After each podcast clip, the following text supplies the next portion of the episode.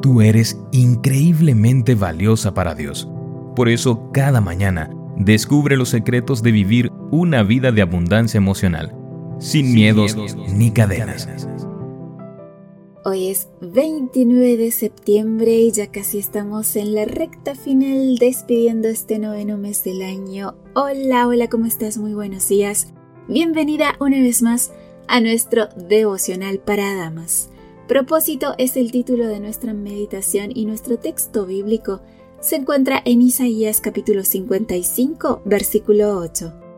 Mis pensamientos no se parecen en nada a sus pensamientos, dice el Señor, y mis caminos están muy por encima de lo que pudieran imaginarse. En su libro El descubrimiento de la esperanza en los Salmos, Pam Farrell cuenta que cuando su marido fue diagnosticado con cáncer, ella temió que sus vidas ya no tuvieran propósito. Una de las cosas extrañas y desconcertantes que me sucedieron mientras mi marido luchaba contra el cáncer fue sentir que estábamos perdiendo nuestro propósito. Clay acababa de terminar su doctorado y estaba haciendo una solicitud para trabajar en iglesias y universidades. Nuestra expectativa era continuar trabajando en el ministerio. Sin embargo, la llegada de un diagnóstico aterrador desbarató todos sus planes. Clay podía morir sin llegar a concretar ninguno de sus sueños o su salud podía estar tan debilitada que no le permitiera trabajar. Un extraño pensamiento flotaba en mi cabeza. Creí que Dios tenía un propósito más grande para nosotros que esto. Me sentía devaluada. Pero, ¿era cierto? No. Aunque un ministerio fuera valioso a mis ojos, esto no necesariamente reflejaba cuán valiosa era a los ojos de Dios. Más allá de nuestras circunstancias personales, todos los cristianos tenemos un propósito en común, vivir para la gloria de Dios. Tener fe en esta verdad es como una boya que nos mantiene a flote por más dura que sea la tormenta. Pam decidió responder diariamente con fe en la bondad de Dios. Más allá de lo que sucediera, podría testificar de su bondad. Tendemos a medir nuestro propósito según el tamaño de nuestros planes y logros.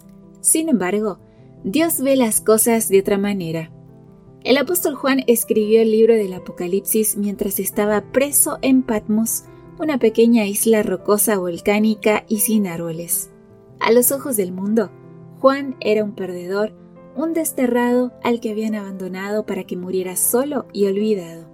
Sin embargo, fue en esta isla desolada que Jesús se reveló al apóstol de una manera maravillosa, inspirando uno de los más bellos libros de la Biblia. En la circunstancia en la que estés, vive para la gloria de Dios.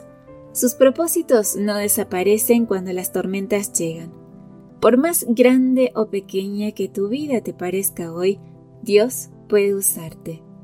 Señor, sin importar dónde me encuentre, tú tienes un plan para mi vida.